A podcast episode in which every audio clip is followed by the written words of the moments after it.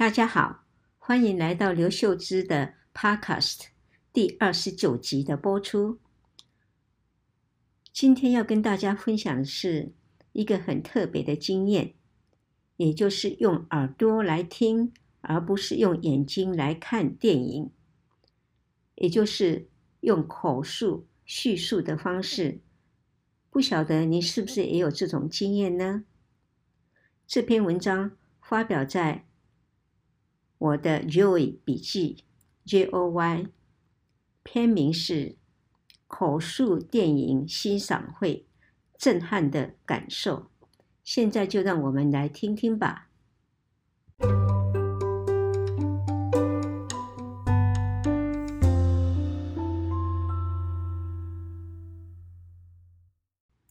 二零二二年十一月五号，我和五位从他新设的社姐，在台北市士林中正路十五号的李科永纪念图书馆的地下二楼的视听室，欣赏了一场电影《稚气》的口述影像欣赏会。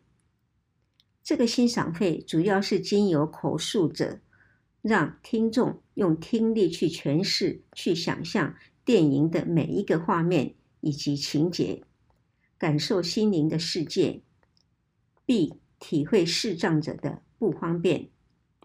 因此，在视听室的入口处，发给每一位听众一个非常舒适的软而厚的眼罩，让大家观赏电影时，除了口罩，还戴上了眼罩。希望大家用听力来听电影。这个欣赏会长达四个小时，从下午一点半到五点半，内容非常丰富，毫无冷场。从主持人的开场白、主办人张雅茹女士、贵宾杨玉兴立委等的致辞，他们两位都是身障人士，坐着轮椅来跟大家啊致辞。接着是。两小时的电影放映，放映之后，请几位贵宾上台分享他们的心得。最后，还请三位志愿的来宾到台前，让他们戴上眼罩，请他们分别是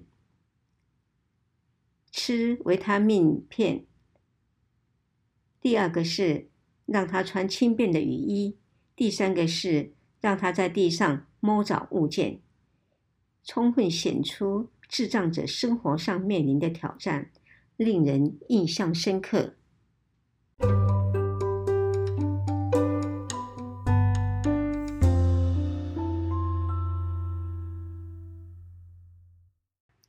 视听室放映的电影《志气》是一部二零一三年的台湾电影，叙述。景美女中的拔河队夺得世界冠军的历程非常励志且感人。此片的影像口述是张雅茹女士的爱无限社会企业花了许多心力所制作的。电影一开始，大家都戴上眼罩，专心聆听。在接近电影尾声，景美女中在。争夺冠军的拔河决赛时，我因坐久了，腰酸背痛，难受得很，只好站起来，想到视听室的后方伸展一下。拿下眼罩时，才发现大多数的人都已拿下了眼罩，我也就顺理成章的跟进。结果看到了精彩的决赛，我很好奇，到底有多少人是全程戴着眼罩呢？在放映后的分享时，张雅茹女士请全程都戴眼罩的人举手，只有两位，可见视力是多么重要。欣赏会结束后，走出李科勇纪念图书馆，天色已经暗了下来。我真感恩能看得到夜景，而且深深感受到视力的重要，因为在听口述电影时。可能是不习惯，注意力无法集中，且闭上了眼睛，竟然有点困。一向注重且倚靠视觉记忆的我，光是听口述是无法记住剧情的细节，可见视障者的调试有多难。这真是一项难以忘怀的体验。今天就分享到这里，谢谢大家的聆听，我们下星期六再见。